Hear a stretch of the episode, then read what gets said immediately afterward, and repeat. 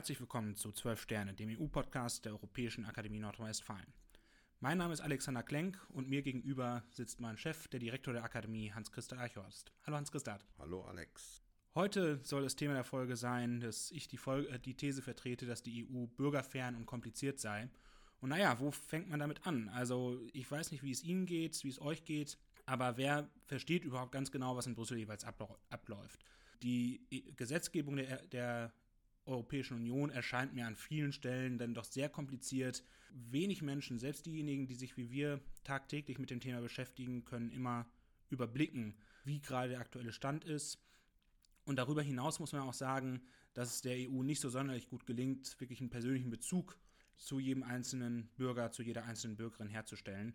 Und das finde ich doch tatsächlich ziemlich, ziemlich schwierig. Und damit würde ich gleich reinstarten, weil ich auch das Gefühl habe, dass Personen von europäischer Ebene oder von EU-Ebene teilweise auch nur sehr eingeschränkt sich darum bemühen, Kontakt zu Bürgerinnen und Bürgern zu suchen. Ob das so stimmt, das weiß ich nicht. Ich glaube, dass man da unterscheiden muss, wenn man meint, europäische Ebene, da sind ja nun unterschiedlichste Akteure am Werk. Und was die Europaabgeordneten, also die Mitglieder des Europäischen Parlaments anbetrifft, die sind sicherlich äh, sehr bestrebt und auch nach eigener Erfahrung immer willig, in Kontakt mit Bürgerinnen und Bürgern zu treten. Anders kann es natürlich sein, ähm, was die Verwaltungsmitarbeiter, sprich die Bediensteten der Kommission anbetrifft. Aber was die Europaabgeordneten anbetrifft, glaube ich, zieht der Vorwurf nicht. Ja gut, da gebe ich dir vielleicht auch recht. Das haben wir selbst auf vielen Fahrten in Brüssel schon erlebt, dass da Europaabgeordnete durchaus bereit sind, mit uns zu sprechen und ja auch in den Online-Veranstaltungen, die wir so in letzter Zeit durchgeführt haben. Aber du hast gerade so ein bisschen gesagt, gerade die Protagonistinnen, Protagonisten der Verwaltung sind für mich sehr, sehr greifbar und sehr, sehr anonym an vielen Stellen. Und das finde ich dann doch schwierig. Ja, aber das, äh, da muss man, glaube ich, auch unterscheiden. Sind es diejenigen, die an der Spitze dieser Institutionen in Brüssel stehen, sei es Kommission, Rat und so weiter, äh, die relativ stark doch präsent sind und den übrigen Mitgliedern in den Verwaltungseinrichtungen, sprich den einzelnen Mitarbeitenden der Generaldirektion, zum Beispiel in der Kommission, äh, die sind natürlich nicht in einem ständigen Kontakt. Aber was politische Menschen anbetrifft, sei es zum Beispiel Martin Schulz als Präsident des Europäischen Parlaments oder auch Ursula von der Leyen als Präsidentin der Kommission, da sieht es doch schon anders. Da hast du mich durchaus überzeugt, aber ich bin da trotzdem noch so ein bisschen unbefriedigt, weil ich da sagen muss, dass es ja trotzdem so ist, dass die einzelne Bürgerin, der einzelne Bürger relativ wenig von der Europäischen Union im Alltag mitbekommt. Und vielleicht können wir ja im, im Folgenden mal also auch nochmal skizzieren, woran liegt das oder ist es tatsächlich so? Also, so wie du dich eben geäußert hattest, könnte man jetzt vermuten, dass es an den Handelnden in Brüssel läge, dass die Bürgerinnen und Bürger vergleichsweise wenig vielleicht äh, aus der äh, europäischen Ebene an Informationen ziehen können. Ich glaube aber nicht, dass die das äh, schuld sind, sondern dass, ja, um es mal beim Namen zu nennen, insgesamt Europa gesehen, da auch äh, die Medien beteiligt sind. Europa ist generell in den Medien des Kontinents wenig präsent bis gar nicht präsent. Man sieht das schon anhand der relativ wenigen Vertretungen von Medien in Brüssel. Das ist zugegebenermaßen, was die deutsche äh, Frage anbetrifft, etwas besser als generell. Aber auch im Fernsehprogramm öffentlich-rechtlicher Art findet Europa selten statt. Und wenn, dann überhaupt zu Sendezeiten, wo der normale Mensch nicht vor dem Fernseher sitzt. Wobei ich auch meine, dass das, das Medienschelte da vielleicht auch ein bisschen zu kurz greift.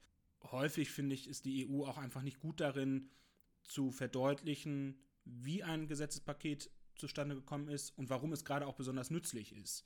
Also, und, und wie es zur Entscheidung über das Gesetz gekommen ist. Auf den ersten Blick stimmt das vielleicht. Aber es ist ja nun nicht so, dass das alles nur eine Bringschuld aus Brüssel ist, sondern es ist letztlich ja auch eine Hohlschuld aus den Nationalstaaten. Wenn ich wissen will, was auf europäischer Ebene entschieden worden ist, kann ich das heute in sehr klarer Dokumentation nachvollziehen. Ich kann ermitteln, zum Beispiel, wie welche Fraktion des Europäischen Parlaments sich zu welchem Gesetzesvorhaben wie verhalten hat. Das ist mir möglich, wenn ich das möchte. Also eine Transparenz ist da. Transparenz kann immer mehr sein, gar keine Frage. Aber alleine es auf Brüssel zu schreiben, das ist, glaube ich, äh, zu kurz. Beteiligt sind auch immer die, die wirklich Interesse an solchen Fragen haben. Die müssen sich auch bemühen. Ja, und jetzt, jetzt widerspreche ich mir so ein bisschen selbst. Man kann wahrscheinlich selbst auf kommunaler Ebene nicht immer ganz klar sagen, wie Gesetze dann im Hinterzimmer im Zweifel verhandelt wurden. Ähm, trotzdem würde ich mir eine größere Akzeptanz oder nein, einen größeren Sensus dafür wünschen, dass es wirklich auch Transparenz gibt, weil es vielleicht dann auch eine etwas, etwas schwieriger wird für nationale Akteurinnen und Akteure, die eigene Rolle zu verschleiern. Also es schimpft sich ja immer sehr, sehr gut auf die in Brüssel oder Brüssel hat uns das aufgezwungen, Brüssel hat, Brüssel hat uns dazu animiert, das so zu machen, obwohl man selbst an der Entsch Entscheidung beteiligt war. Ne? Also wenn wir uns die Verträge vor Augen führen, gegen ein großes Land wie, wie Deutschland ist es sehr, sehr schwierig, Gesetzesentwürfe durchzudrücken. Wenn du jetzt darauf hinaus willst, dass es immer heißt, die in Brüssel, dann ist dieser Vorwurf bekannt und nicht, nicht neu, trifft aber so nicht zu, sondern es liegt dann auch, wenn äh, berichtet wird, äh, was auf europäischer Ebene entschieden worden ist, oft daran, dass nicht äh, korrekt genug berichtet wird. Und zum anderen neigen nationale Politiker auch in Deutschland gerne dazu zu sagen, das ist die in Brüssel oder das ist in Brüssel entschieden worden und verschleiern damit, dass sie aufgrund der Strukturen der Europäischen Union selbst an diesen Gesetzgebungs- und Entscheidungsprozessen äh, permanent beteiligt gewesen sind. Ja, und es ist natürlich auch sehr bequem, eine schöne Arbeitsteilung zu haben. Die negativen Sachen der EU-Politik werden outgesourced an Brüssel, die positiven Sachen werden sich ans eigene Revier geheftet, damit man, damit man sagen kann, hier, da habe ich auf EU-Ebene für gekämpft, für uns.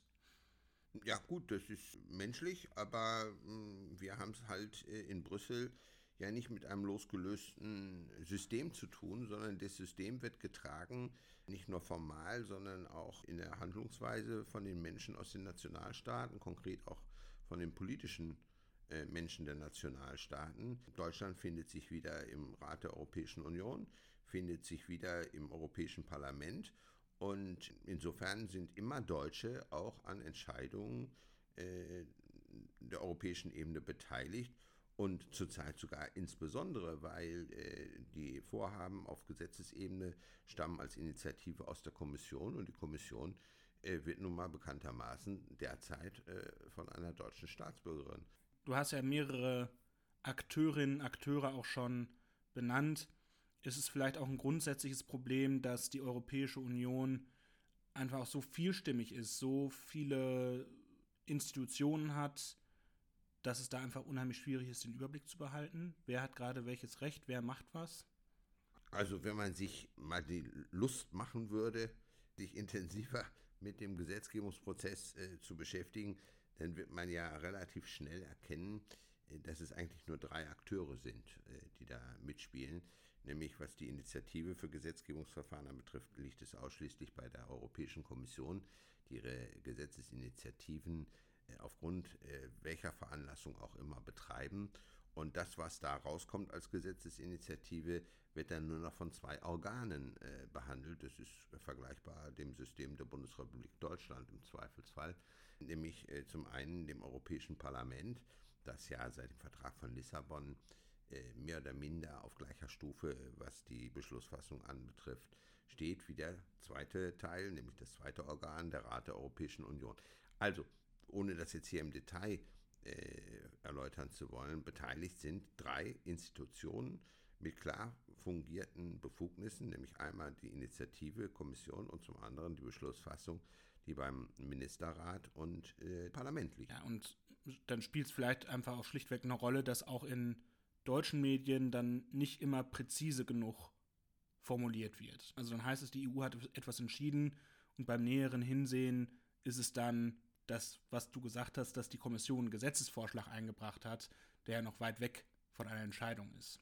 Ja schon, aber also die Initiative, ich sagte es ja eben schon, äh, das Initiativrecht liegt ausschließlich bei der Kommission. Aber was die Kommission veranlasst, eine Gesetzesinitiative, eine Gesetzgebungsinitiative äh, zu starten, das kann ja vielschichtig sein.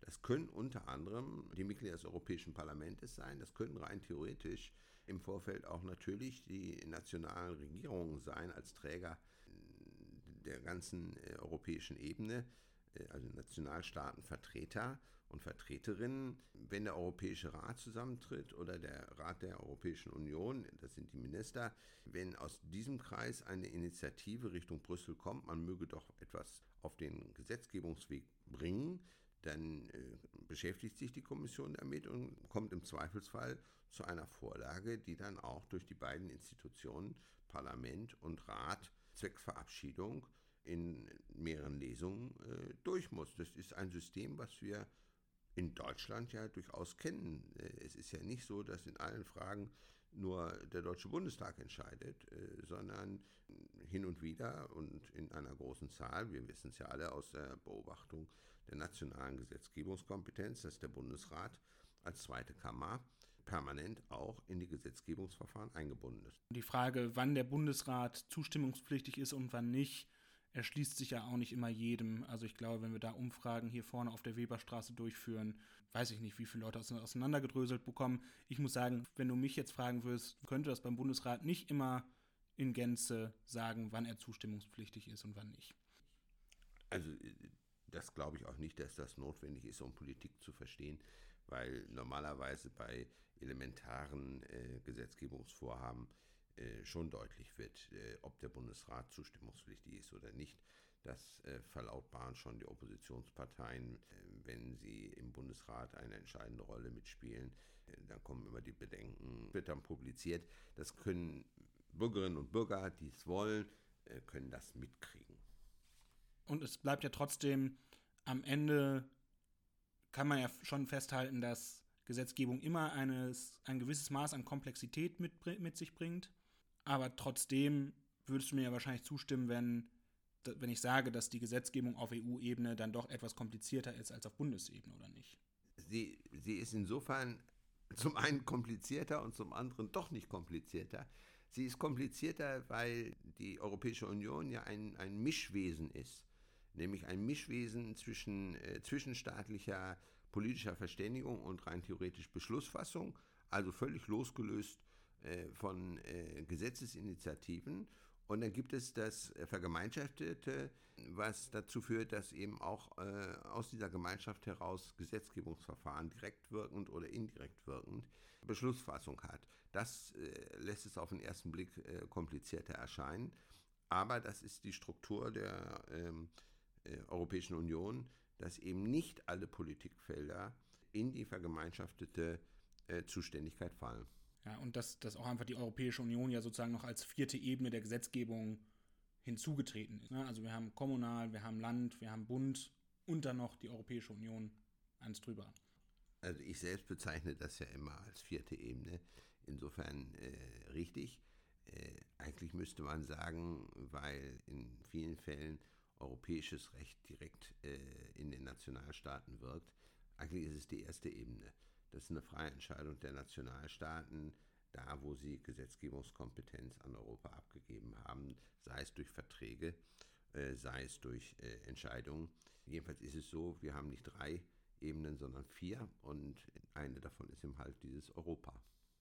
Ja, und ich glaube, ne, ab, abschließend zu diesem Block kann man auch einfach sagen, dass sich viel daraus speist, dass die Europäische Union eben nicht nur ein Zusammenschluss von Staaten wie etwa die UNO ist, eben auch kein, noch kein europäischer Bundesstaat, der da völlig einheitliche Regelungen trifft.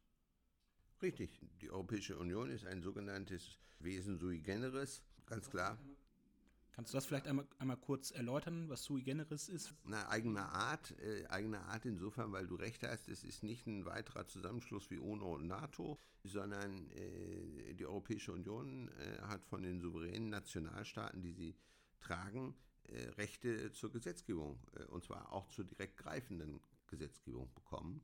Und von daher ergibt sich natürlich die Besonderheit dieses Organs oder dieser Institution Europäische Union, die aber wiederum tatsächlich eben kein Staat ist, weil die Nationalstaaten äh, nicht ihre gesamte Souveränität auf die äh, Europäische Union übertragen haben. Also es ist keine staatliche äh, äh, Struktur, sondern es ist eine, eine Mischstruktur. Und absehbar ist es ja auch nicht so, dass es zu einer staatlichen Struktur kommen würde. Dazu müssten ja alle 27 Mitgliedstaaten den Willen haben, äh, ihre Souveränität auf äh, die Europäische Union zu übertragen. Und das ist nun wirklich fern jeglicher äh, Diskussionsfähigkeit zurzeit. Das will keiner, das wird auch keiner haben. Aber die Komplexität der globalisierten Entscheidungsfindung stellt die Europäische Union vor ein anderes Dilemma, nämlich vor das Dilemma, dass vieles eben nur im europäischen Rahmen regelbar ist. Und das erfolgt eben teilweise tatsächlich im Rahmen von Gesetzgebungsverfahren auf europäischer Ebene. Das, was du gesagt hast zum Willen der, der Einheitlichkeit, da werden wir uns in der nächsten, vielleicht auch in den nächsten beiden Folgen mit dem Thema Außenpolitik ein bisschen intensiver beschäftigen, wo es ja genau darum geht, dass äh, wir dort noch ein Einstimmigkeitsprinzip haben, was immer noch nicht so super gut greift. Gut, dann würde ich tatsächlich zum letzten Themenblock für heute überleiten wollen. Und zwar, wenn man jetzt sagt, die Europäische Union ist zwar irgendwie wirkt komplex und man muss sich da ein bisschen reinfuchsen, aber ich möchte mich einbringen. Ich möchte was tun für die Europäische Union. Ähm, ich möchte für den europäischen Gedanken arbeiten. Was sind denn überhaupt Chancen, sich da einzubringen? Das, das wirkt so ab, abstrakt und weit weg. Ist es das denn wirklich? Das ist genauso weit weg wie das Einbringen äh, auf nationaler Ebene. Also wer zu Recht hinterher ist, dass in demokratischen Systemen Menschen teilhabefähig äh, sein sollten, auch teilhaben sollten, äh, der sucht das natürlich auch auf europäischer Ebene. Äh, rein theoretisch kann ich mich äh, in allen Parteien, die im Europäischen Parlament äh, vertreten sind, äh, beteiligen. ich muss da noch nicht mal unbedingt Mitglied werden, weil diese Parteien dann in der nationalen Struktur auch Arbeitskreise für Europapolitik haben. Auch zum Beispiel in Deutschland ist das der Fall. Ich kann natürlich auch als Bürger oder Bürgerin mich einbringen über direkte Kontakte zu Institutionen der Europäischen Union. Das ist zum einen die Bürgerbeauftragte der Union, das ist aber zum anderen natürlich auch das Europäische Parlament, wo ich mich nicht nur an einzelne Abgeordnete wenden kann, was man ja auch nicht unterschätzen darf, sondern ich kann mich auch an das Europäische Parlament wenden, genauso wie an den Bundestag auf nationaler Ebene, indem ich eine Petition einbringe, die dann vom Parlament äh, behandelt wird und äh, also in keinem Falle gleich im Papierkorb geworfen wird, behandelt wird, entschieden wird und im Zweifelsfall kann ich mein Anliegen, was ich habe, dort erreichen. Ich kann aber auch noch mich in Organisationen entscheiden, die jenseits der Parteischiene äh, sind. Es gibt äh, große Institutionen und Organisationen, die äh, über den Kontinent verbreitet ist. Das ist zum einen die Europäische Bewegung, die in allen Mitgliedstaaten rein theoretisch Mitarbeit möglich macht, aber auch Angebote der Information macht. Das darf man nicht unterschätzen. Das gilt im weitesten Sinne äh, in Deutschland auch für die Europa-Union, die eine Bundes-, Landes- und äh, Kommunalstruktur im Endeffekt aufweist. Auch da kann ich mich einbringen und mit anderen Menschen, die auch Interesse an europäischer Arbeit haben, äh, die Diskussion suchen. Und jetzt mal Hausspiel und Heimspiel. Es gibt quer in Europa, aber vor allen Dingen eben auch in der Bundesrepublik Deutschland Bildungsinstitutionen, die sich nicht allgemein der Arbeit zur politischen Bildung verschrieben haben, sondern das mit der Schwerpunktsetzung tun, europapolitische Bildungsarbeit leisten zu wollen. Das sind die europäischen Akademien wie unsere eigene. Das sind aber auch äh, Europahäuser und ähnliches mehr. Also im Bereich der politischen Bildung kann ich, wenn ich Interesse habe, ganz viel Informationen und meinungsbildende äh, Veranstaltungen äh, finden. Äh, von daher, ich habe die Möglichkeit, was zu tun, wenn ich es will. Da muss man ja auch wirklich sagen, dass die Arbeit, die wir hier machen, ja durchaus auch von einer gewissen, also von der Idee getrieben ist, dass wir grundsätzlich positiv zum Gedanken der europäischen Integration stehen, aber zu, einem kritischen, zu einer kritischen Auseinandersetzung damit beitragen möchten. Und da hat man eben eine Vielzahl an Möglichkeiten, wie wir das an den Mann, an die Frau bringen möchten. Ja, und man kann ja auch einfach, man, man muss auch einfach festhalten, du, du hattest es bezüglich der Transparenz schon erwähnt. Ich kenne kein Parlament auf dieser Welt, keine Institution auf dieser Welt, die Gesetzgebungsprozesse und den aktuellen Stand von Gesetzgebung so minutiös festhält, wie es die Europäische Union tut. Man kann auf den einschlägigen Plattformen sehr genau gucken, was ist denn gerade mit dem Gesetzesvorschlag XY, den die Europäische Kommission eingebracht hat, wo sitzt der gerade im Europäischen Parlament, wo sitzt der gerade im Rat der Europäischen Union, was sind die anstehenden Termine dazu, welche Anhörungen gibt es. Das ist wirklich, wirklich sehr, sehr, sehr, sehr transparent. Und man kann natürlich auch in Nicht-Pandemie-Zeiten nach Brüssel fahren, muss sich vorher anmelden, aber kann dann auch an den Plenartagungen des Europäischen Parlaments teilnehmen, beziehungsweise wenn man dann nach Straßburg fahren möchte, kann man natürlich auch nach Straßburg fahren. Ja, aber du hast es ja so ein bisschen angedeutet. Ich glaube, letzten Endes zählt aber eben der persönliche Wille, sich in Themen reinzufuchsen. Und das unterscheidet die Europäische Union vielleicht gar nicht so sehr von manch einem Bundesland oder der Bundesrepublik selber. Wenn man informiert sein möchte, dann muss man sich informieren. Stimme ich dir voll zu. Ich sehe auch keinen Unterschied zwischen der europäischen Ebene und der Bundesebene. Äh, wer will, kann Informationen kriegen und wer mit Politikern äh, den Kontakt suchen will, wird das auch irgendwie schaffen. Und sei es, dass man sie vor den Parlamentsgebäuden stellt und anspricht, wie die dann reagieren, äh, wird von der Verfassung der einzelnen Leute abhängen. Wenn ein Politiker, eine Politikerin schlau ist, wird sie äh, einen Bürgerin, eine Bürgerin oder einen Bürger, der sie anspricht, äh, bestimmt nicht stehen lassen, sondern in irgendeiner Art und Weise eine Möglichkeit geben, Informationen zu erhalten. Da sind die schon hinterher, weil sie ja nun nicht auf ewig gewählt sind und äh, gerne doch äh, wieder gewählt werden wollen. Also Möglichkeiten gibt es genug, gilt in Berlin, gilt aber wirklich definitiv genauso auf der europäischen Ebene in Brüssel und Straßburg. Nochmal aus, aus der eigenen Arbeit berichtet, Mitglieder des Europäischen Parlaments bekommt man meistens deutlich besser zu fassen als Mitglieder des Bundestages. So zumindest meine Erfahrung in der Vorbereitung und Durchführung von Seminaren zur politischen Bildung. Ja, teile ich die Einschätzung.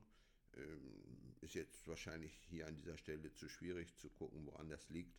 Aber es liegt vielleicht auch unter anderem daran, dass Europas Abgeordnete, sprich die Mitglieder des Europäischen Parlaments, erkannt haben, äh, dass es Informationsdefizite gibt, an denen sie vielleicht selbst gar nicht äh, schuld sind und sie selbst das Bestreben haben, Europa den Bürgerinnen und Bürgern äh, dann doch näher zu bringen. Da hat sich auch wahrscheinlich viel im Laufe der, der Jahre getan. Heute haben wir engagierte, auch jüngere Abgeordnete im Europäischen Parlament. Früher war das, hast du einen Opa, schicke nach Europa.